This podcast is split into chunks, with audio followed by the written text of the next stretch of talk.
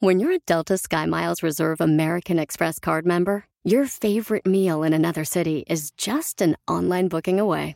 Así que conocerás dónde se consigue el mejor pan dulce to have with your morning cafecito en LA.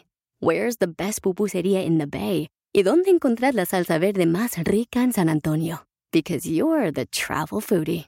The Delta Sky Miles Reserve American Express card. If you travel, you know. Learn more at go.amex slash you know reserve. It's time to take your career to the next level. With over 150 graduate degree programs, the Catholic University of America, located in Washington, D.C., provides world class academics with a student experience that educates the whole person mind, body, and spirit. Whether your professional calling is in engineering, nursing, social work, or any of our other exceptional degree programs, encounter the best of everything that Catholic University has to offer and discover the best in yourself. Learn more today at catholic.edu forward slash grad admissions. El bienestar integral es la forma de encontrar el balance en tu vida y en All for Ness te brindamos las herramientas para encontrar el Ness. Happiness, Wellness, Kindness and Business. Bienvenido.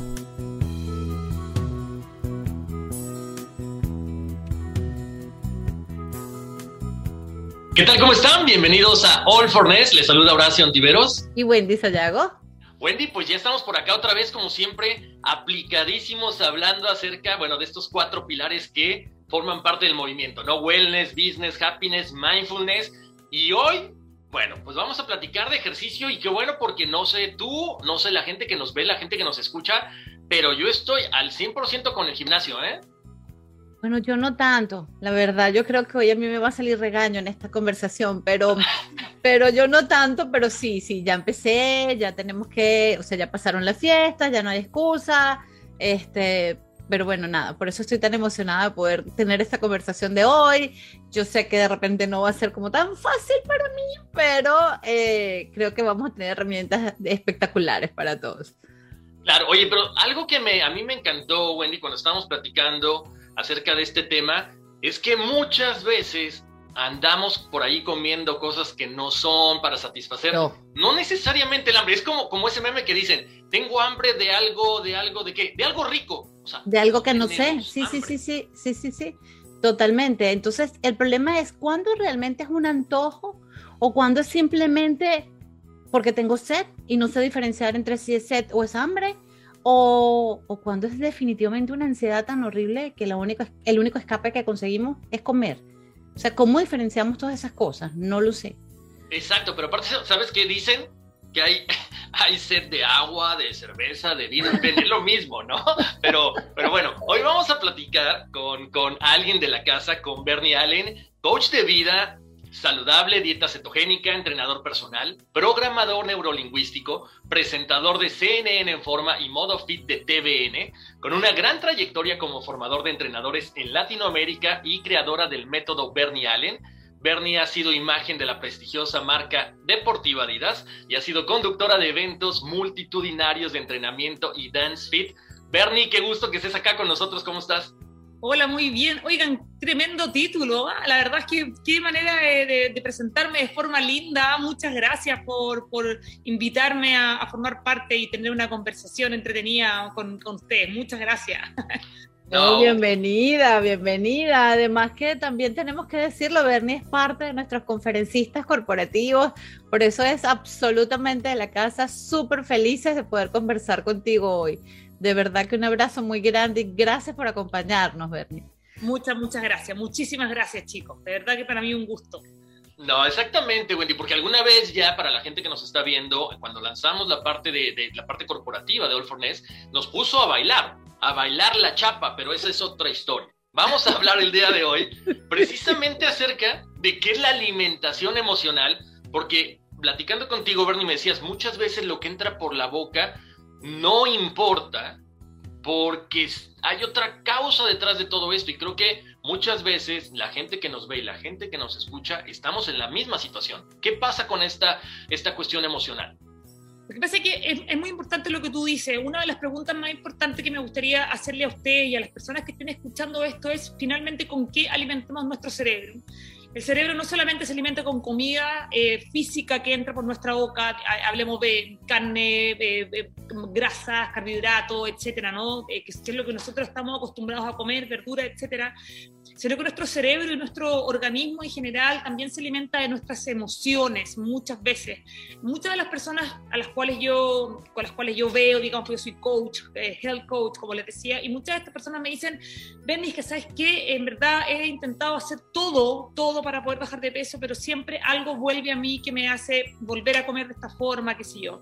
Entonces cuando uno empieza como a desmembrar, como a, como a, mm, a, sacar capa por, por capa, por así decirlo, esta cebollita, nos vamos dando cuenta de en qué momentos comen, para qué y por qué están comiendo. Finalmente yo les pregunto, lo que tú sentías era hambre, porque es algo que les mando a pedir mucho, que estén muy conscientes de sus sensaciones, de sus emociones y en qué momento, vuelvo a repetir, dan estas ganas, digamos, de comer cualquier cosa, que es lo que eh, se, hablaba recién, si, es ansiedad o es hambre. ¿Cómo puedo distinguir si es, ah, si es ansiedad o hambre, no? Entonces, cuando empezamos a hablar, claramente nos vamos dando cuenta de, que pasó en algún momento, por ejemplo, de que tuvo algún mal rato con, el, con su jefe o que pasó alguna tensión con el, con el hijo, de que hubo algo a, su alrededor, eh, digamos, que lo, que lo o la perturbó y finalmente terminó comiendo. Cuando la gente habla de ansiedad, eh, yo me, siempre les digo, ansiedad es falta de algo. ¿Y qué es lo que está faltando en ese momento para ti que estás llenándolo con eh, comida? Sin ir más lejos, hoy día a la mañana estuve con uno de, de mis alumnos, porque yo no les digo ni clientes ni pacientes, para mí son alumnos. Alumno es una palabra que viene del latín y habla de alumni, habla de alumbrar finalmente el camino, es una palabra muy, muy linda. Y claro, eh, me decía exactamente lo mismo, me decía, eh, hay algo en mí que no me deja avanzar, que yo he tratado de hacer este proceso muchísimas veces y llegamos a la conclusión, que es, algo que ella lleva muchos años haciendo terapia con, psiquiatras, qué sé yo, finalmente llegamos a la conclusión y me dice, yo he comido por soledad. Y ella me, lo dice, finalmente perdí a mi madre, me dice, hace algunos años, y me di cuenta que mi alimentación y todo lo que yo trato de llenar es un vacío de soledad muy grande. Me dijo, no, finalmente nunca había llegado a esta conclusión, porque uno va haciendo muchas preguntas, digamos, pelando esta capita, y dice, yo he comido toda mi vida por, por soledad. Entonces cuando tú finalmente, o las personas que estén escuchando esto, logran acceder a eso que está como nuestro inconsciente de decir, ¿para qué? Porque no es un por qué, es un para qué ¿Cuál es la respuesta que me va a dar esta alimentación? Claramente uno lo trae a la conciencia y puede finalmente hacerse cargo de esto que está pasando, porque si no nos hacemos cargo de nuestro pasado, esto finalmente siempre termina volviendo a nosotros y terminamos cayendo eh, una, y otra vez. Sin ir más lejos, chicos, eh, yo fui una persona que en algún momento de mi vida sufrí también, no voy a decir sufrí, porque tampoco fue un sufrimiento, pero sí tuvo eh, kilos de más, yo tuve, bueno, voy a hablar en, kilos, ¿no? Porque yo soy chilena y no me manejo mucho con las libras, pero tuve 18 kilos de más en algún momento en mi cuerpo. Entonces, cuando hice todo mi proceso, eh, y, yo se los voy a contar porque a lo mejor alguien va a despertar con esto, mi madre, mi mamá, una mujer, tremenda mujer, nosotras somos cuatro hermanas, a mí me encanta contar esta historia porque, insisto, creo que remueve mucho a las personas. Mi madre es una mujer que se sacó eh, la vida para poder mantener a nosotras cuatro, mi mamá nos crió a nosotras cuatro solas por circunstancias de la vida de lo mismo. Entonces en algún momento yo llegué a mi propia conclusión de decir, ¿por qué estoy comiendo? Y era, y empecé a tener muchos recuerdos y empecé a hacer este, mm, esta introspección tan grande y claro, eh, yo veía que a mi madre le costaba mucho traer la comida a la casa, muchísimo. Veía que era difícil para ella y yo veía que ella trabajaba de sol a sol. Entonces, para mí, comerme toda la comida era un tema de, fidelidad con mi madre. O sea, si, si, yo no, si yo no me comía todo y no tenía estas ansias de comer y, que mi mamá se diera cuenta que comíamos con ganas, qué sé yo, esto finalmente yo estaba haciendo, estaba traicionando a mi madre. Entonces, era finalmente serle fiel a ella, eh, respetarla eh, y, claro, y decirle, madre, yo de esta forma te doy las gracias. Entonces comía con esta intensidad tan grande, precisamente por respetarla a ella y respetar todo lo que le costaba traer la comida, ¿no? Porque mi mamá realmente trabajaba de sol a sol, como le pasa a mucha gente. Entonces cuando caí en esto y dije, claro, esto es lo que finalmente me estaba pasando a mí y también hay muchas frases muy fuertes que nosotros le decimos a nuestros hijos, muchas veces sin querer, por ejemplo, que si tú me quieres te vas a comer todo, por ejemplo, ¿no? Eh, y estas cosas ah. van metiéndose en la mente, si tú me quieres te vas a comer todo, una por el papá, otra por la mamá, ¿no? Y nos damos cuenta, y yo no sé si ustedes se acuerdan cuando, eran, cuando, cuando éramos chicos, que jugábamos todo el día y que cuando la mamá nos llamaba a comer era como, ah, tenemos que ir a comer. O sea, cuando el alimento se hizo tan imprescindible en nuestra vida y dejamos nuestras emociones de lado, ¿no? Porque queríamos jugar. Yo eh, vengo de, Chile, eh, me crié en Iquique, en un lugar eh, que era muy chiquito, una región de, de Chile, y jugábamos de sol a sol y cuando la mamá llamaba, vuelvo a repetirlo, cuando la mamá decía, ya, despídanse a comer, era un sufrimiento. Yo, la verdad es que no me interesaba comer mucho y a todos mis amigos lo mismo, porque estábamos siendo tan felices con nuestras emociones tan positivas de niño que dejábamos finalmente el alimento de lado. Yo considero que esta, esta, esta obsesión, entre comillas, por comer o esta, o esta ansiedad por comer es un constructo que nos han como insertado y vuelvo a repetirlo, eh, esta ansiedad, y para poder descifrar, y entre comillas, para poder descifrar cuando es ansiedad de hambre realmente, la ansiedad es cuando tú quieres comer cualquier cosa, lo que venga, ¿no? Y el hambre, yo puedo asociar mi hambre con, con, con comidas reales, como para más o menos que se, que se, entienda cuál es la diferencia. Entonces, esa es, eh, es la comida emocional. ¿Con qué alimento mi cerebro? Con, con, buenas relaciones, con malas relaciones, con qué tipo de pensamiento, eh, cómo estoy yo en relación, por ejemplo, a mi espiritualidad, cómo estoy en relación al deporte, cómo estoy en relación a muchas cosas. Y eso es lo que muchas veces no, no nos deja avanzar. Oye, pero aparte, Bernie, o sea, e, es fuerte este, este tema porque aparte después nos queda la culpa. A mí la semana pasada de repente dije, bueno, el lunes empiezo la dieta, pues me echo un chocolatito, un pancito, y después dije, ¿para qué me lo comí? O sea, te lo comes por el antojo porque es lo que dices, no, no necesitas energía, te lo comiste y cargaste la culpa dos o tres días. O dices, mañana lo quemo en el gimnasio.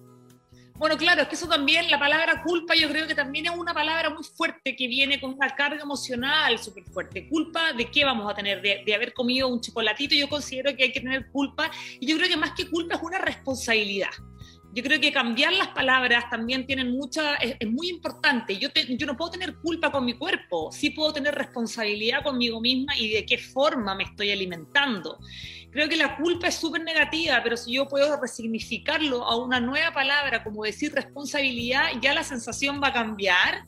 No me voy a sentir tan mal, no me voy a sentir tan culpable como dices tú, pero sí me voy a sentir responsable y voy a querer, por supuesto, cambiar estos hábitos. A ver, somos todos seres humanos, eh, hemos venido viviendo una pandemia que nos ha tenido a todos demasiado eh, mal en muchos aspectos de la vida, eh, nos ha hecho no, dejar de ver a nuestros seres queridos, nos ha quitado parte importante de nuestra vida social, el tener contacto físico, etc. Entonces creo que un chocolatito de más, ¿no? un chocolate no está de más, ¿no?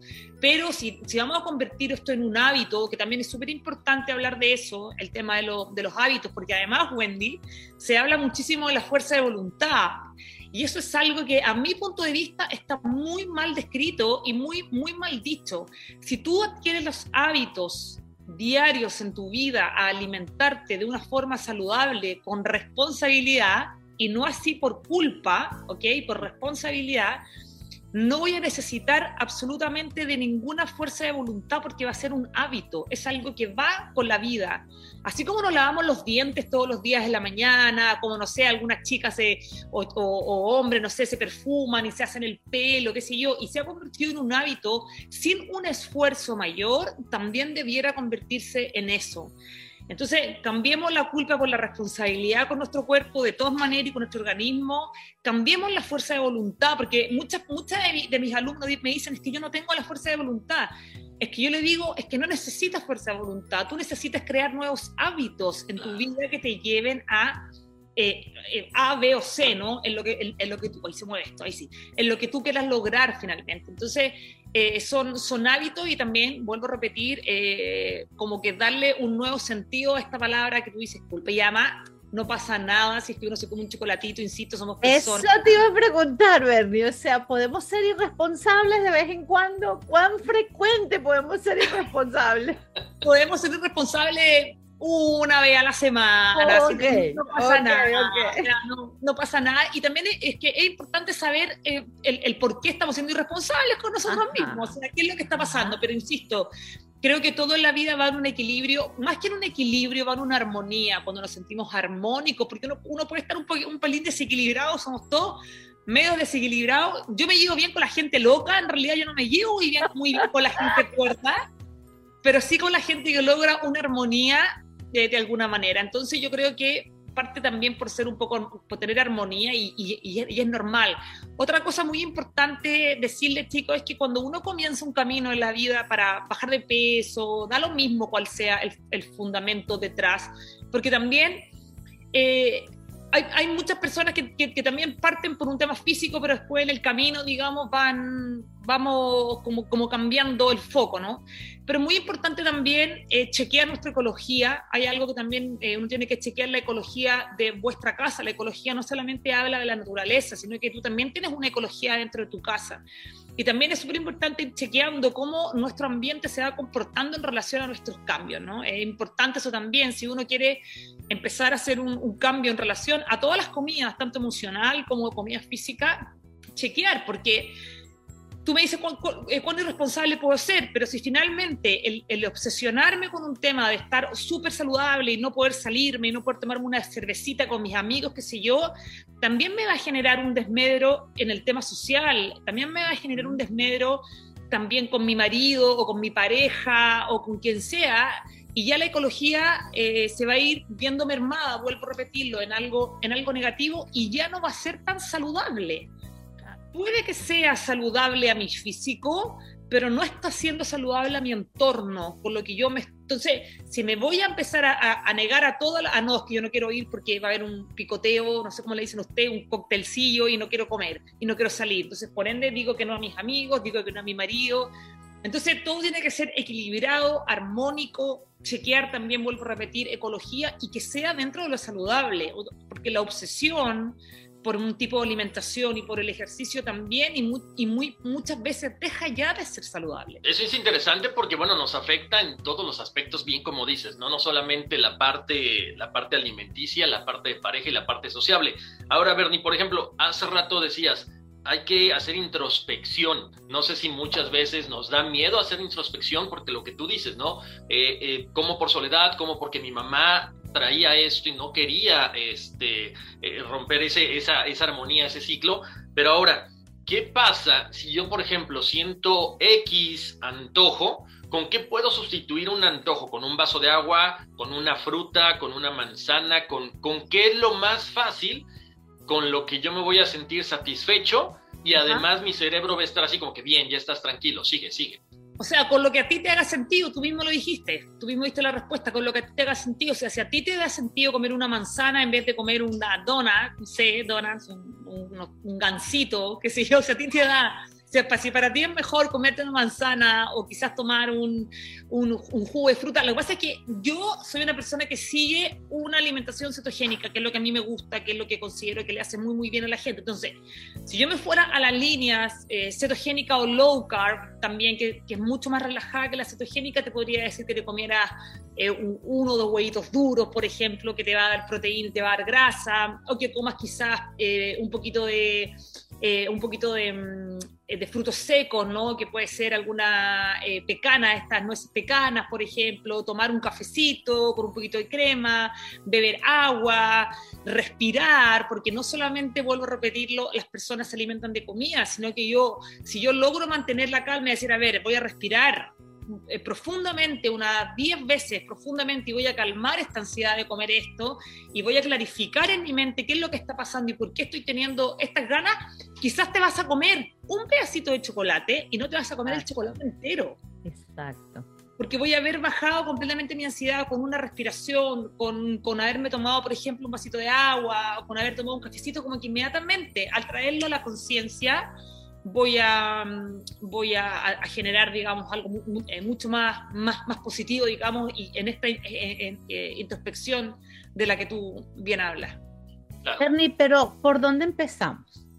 O sea, tratamos antes de comenzar un proceso de, de, dieta, de ejercicio, de pérdida de peso, como, como, como lo queramos llamar.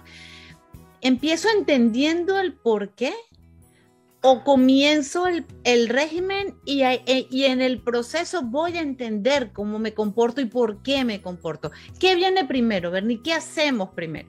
Yo creo que más que un por qué, porque un, un, un por qué es muy mm, enjuicia, enjuiciador. Cuando tú dices un por qué, estás enjuiciando. Sin embargo, cuando tú te haces la pregunta, ¿para qué estoy haciendo esto? Vas a tener un feedback de ti mismo súper positivo. Vas a decir, para eh, no sé, porque si tú dices por qué, vuelvo a repetirlo, es mucho más duro, pero un para qué eh, es más suave, tiene una relación mucho más con, con, con, nosotros. Siempre cuando uno comienza algo, cualquier cosa en la vida, tiene que haber un propósito. Yo tengo que poder tener ese encuentro interno conmigo y con el propósito del para qué lo estoy haciendo. Entonces considero que cuando uno va a comenzar algo, tiene que, tiene que saber claramente ese para qué ese propósito es muy importante, ojalá escribirlo y, plasmarlo, porque por algo nació ese, esas ganas, ¿no? Eso es algo muy importante, tener, tener muy claro el para qué. El por qué también puedes preguntártelo, pero de menos forma. Y otra palabra que tú utilizaste y has utilizado mucho, Wendy, es el tratar. Uno, no, ah. uno, uno no trata, uno no, hace. Mm. Exacto. Si en el camino, por a veces un motivo, eh, voy sintiéndome que, eh, que, voy un poquito más, más cojita y que voy eh, poniéndome más lento quizás en algún proceso, me detengo, respiro, tengo que tener algún plan B, plan C, qué sé yo, y seguir adelante. Pero tengo que hacerlo, hacerlo, hacerlo. Nadie dice que en el hacer no hay error. Eso es imposible. En el hacer hay error y van a haber muchas veces errores, van a haber muchas veces fallos y dentro de eso finalmente hay puro aprendizaje. Entonces, no sé, por ejemplo, ya voy a empezar este camino, como decimos, porque en verdad, o para que eh, el día de mañana eh, deje de fumar, o muchas otras cosas. Y si por ese motivo soy invitada, por ejemplo, a una fiesta y yo quiero dejar de fumar, no sé, doy un ejemplo cualquiera, y, y, estoy en esto de dejar de fumar y voy a un matrimonio, por ejemplo, y veo que todo el mundo está fumando y voy y fumo, voy a entender qué fue lo que pasó, me voy a dar cuenta que fue en un contexto de sociabilizar, de, que había un matrimonio, entonces la próxima vez que me inviten, probablemente voy a tener una herramienta para poder decir, no, quizás voy a irme antes, quizás voy a, irme voy a pedir que me, que me sienten con los no fumadores, etcétera. Entonces, voy a hacerlo, ya no lo traté, lo estoy haciendo. Probablemente va a haber alguna que otra caída, pero tengo que ir y seguir y seguir en ese camino sin intentar, sino que siempre haciéndolo. Siempre van a haber errores. Todo en la vida ha sido ensayo y error. O sea, hoy en día, eh, ¿qué, más en boga decirles, por ejemplo, que las vacunas, ¿cuánto, cuánta cantidad de ensayo de vacunas tiene que haber habido por el tema del COVID hasta que finalmente se llegó y se, y se logró algo? O sea, ellos no trataron, ellos lo hicieron. Hubieron errores, por supuesto, pero todo se fue acomodando eh, durante el, tiempo, digamos, que se va haciendo algo en adelante. O sea que cuando queremos comenzar un régimen, Bernie, lo importante, tal cual, como estás diciendo, más que el, el, por qué lo quiero hacer es para qué, para sentirme mejor, para verme mejor, para estar más saludable. Eso ya calma un poco esa ansiedad de, de entrar a, a, cambiar los hábitos. Por supuesto. Ok. Y una vez que estamos en el proceso, qué tan importante entonces es entenderlo, Bernie, porque, porque yo creo que si no entendemos ese para qué original, por eso es que salimos, por eso es que ya entonces no es el antojo, sino entonces ya el chocolatito que decía Horacio ya se convierte en hábito y ya, y rompimos todo y salimos todo. Entonces, ¿cómo mantenernos en ese para qué original? Yo creo que hay que escribirlo motivándose, o sea, para mí es muy importante escribir las cosas, tenerlas como concretas en, en, algo que, que puede nosotros, eh, algo a lo que nosotros podamos eh, recurrir cuando, cuando pase esto, vuelvo, vuelvo a repetirlo. Eso es, es, es, muy importante. Hacer deporte para mí es básico, o sea, creo que eh, el, el, deporte siempre te va a dar foco. Una de las cosas que yo siempre digo es que el, el deporte, si bien va a esculpir el, un cuerpo, por así decirlo, mm el, hacer ejercicio físico todos los días te va a dar eh, mucha voluntad, vuelvo a repetir, te va a dar, más que voluntad, en realidad es disciplina. Es una disciplina muy grande, entonces esta disciplina del deporte también te va a ir guiando con el tema de tu alimentación. Las dos cosas van finalmente a la vez. Y vuelvo a repetir, eh, es imposible no tener algún tipo de recaída en la vida porque estamos aprendiendo algo nuevo, pero creo que también hay que dejar de culparlo, hay que responsabilizarse y hacer algo con eso hacia adelante, tener, o sea, cuando uno sale de su zona de confort, porque cuando uno empieza un camino saludable de querer cuidarse y, de todo lo que estamos, de todo lo que estamos hablando, uno claramente sale de su zona de confort. Y, y fuera de la zona de confort hay desconfort, por supuesto, o sea, hay algo que en verdad no nos, está, no nos estamos sintiendo tan tan bien. Entonces, todo esto es un aprendizaje que, que, que, dura, que va en la vida. Otra cosa decirte que para poder mantenerse en esto, Wendy, porque es una pregunta que tú me has hecho, es que yo tengo que pensar en esto como forma de vida. Si yo veo esto con un inicio y con un fin, voy a estar súper angustiado en mi vida. Voy a decir, ay, tengo que estar de aquí a, dos años o aquí de aquí a seis meses, qué sé yo. Uno tiene que tener un plan de, vida, por supuesto, acompañado de un, de un de ejercicio, de comer saludable, pero ir con pequeños objetivos, objetivos pequeñitos, pequeñitos, pequeñitos, pero esto en realidad, cuando uno se lo propone a uno mismo, tienes que de, de partida partir con esta sensación de que esto es un cambio para mi vida y para toda mi vida ¿ya? Voy a ir, quizás voy a retroceder un poquito, pero voy a seguir adelante y voy a quedarme quizás un rato pausado y voy a seguir adelante, pero no me voy a detener nunca, ni voy a volver a retroceder a lo que fui, voy hacia adelante. Entonces, importante no ver esto, vuelvo a repetirlo, como una dieta o como, una dieta como súper, que son como súper cuadradas las dietas y como que no me puedo salir y súper poco flexible. No, aquí hay flexibilidad porque esto es la vida y la vida es flexible. Entonces, esto va en, unas líneas paralelas, digamos, hacia, hacia adelante y de esa forma me mantengo. Ya con pequeño objetivo. Y bueno, para qué, o sea, yo, no sé si alguna vez ustedes han escuchado hablar, pero, pero es importante que cuando uno se plantea un, un objetivo, por ejemplo, en relación a eh, querer eh, bajar de peso, supongamos, ¿no? Que es lo que nos conlleva ahora digo que tengo que siempre eh, tener un, un, objetivo que sea específico, o sea, yo tengo que decir quiero esto específicamente, tengo que poder medirlo de alguna forma y tengo que ser súper realista en lo que yo estoy tratando de lograr. Y para eso yo diría que son baby steps, pequeños pasitos, pequeños pasitos. De aquí a un mes, por ejemplo, si me fumaba 20 cigarrillos, de aquí a un mes voy a bajar mi cuota a 10 de aquí a dos meses voy a bajar mi cuota a 5, ¿no? Es algo que es específico, es algo que es medible y es algo que es realista. Lo mismo pasaría con una persona que está sobrepasada en, tantos kilos en tantas libras. Decir, voy a bajar de aquí a dos meses tantas libras, lo voy a medir de cierta forma y es algo realista que va conmigo realmente. También es importante cuando uno, y eso también sirve para mantenerse motivado durante todo el tiempo y no caer, ¿no? Y no volver atrás y decir, ay, es que ya no quiero más esto, qué sé yo, etcétera. Claro. Eh, Bernie, dime una cosa, ahorita platicabas que todo es importante, hasta la misma respiración. ¿Qué pasa si de repente mucha gente, a lo mejor ya regresó a la oficina, otros están trabajando desde casa, me tomo esos cinco minutos, no sé, te pregunto, si me da un antojo, ¿puedo tomarme cinco minutos, hacer cinco push-ups, cinco lagartijas, cinco sentadillas, ¿me va a ayudar o de plano no? Pero por supuesto que de plano sí. Tú sabes, tú sabes lo que genera el deporte.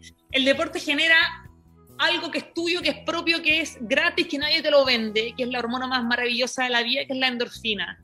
Y claro, probablemente vas a estar muriendo durante esos cinco burpees, vas a estar muriendo, muriendo así, pero vas a resucitar a la vida y vas a sentirte increíblemente bien, extraordinario y vas a estar, a haber eh, estado haciendo algo muy positivo por tu cuerpo. Entonces, de todas maneras, yo le he hecho a muchas oficinas y a muchas empresas algo que se llama gimnasia entretenida, gimnasia pausa, ¿no? En donde, claro, uno va y dice ya a pararse, a levantarse, precisamente para eh, eh, parar el estancamiento o estas ganas quizás de estar comiéndose ahí las, las cositas que uno tiene metido adentro del el chocolatito que está metido en la gaveta, ¿no? En el cajón.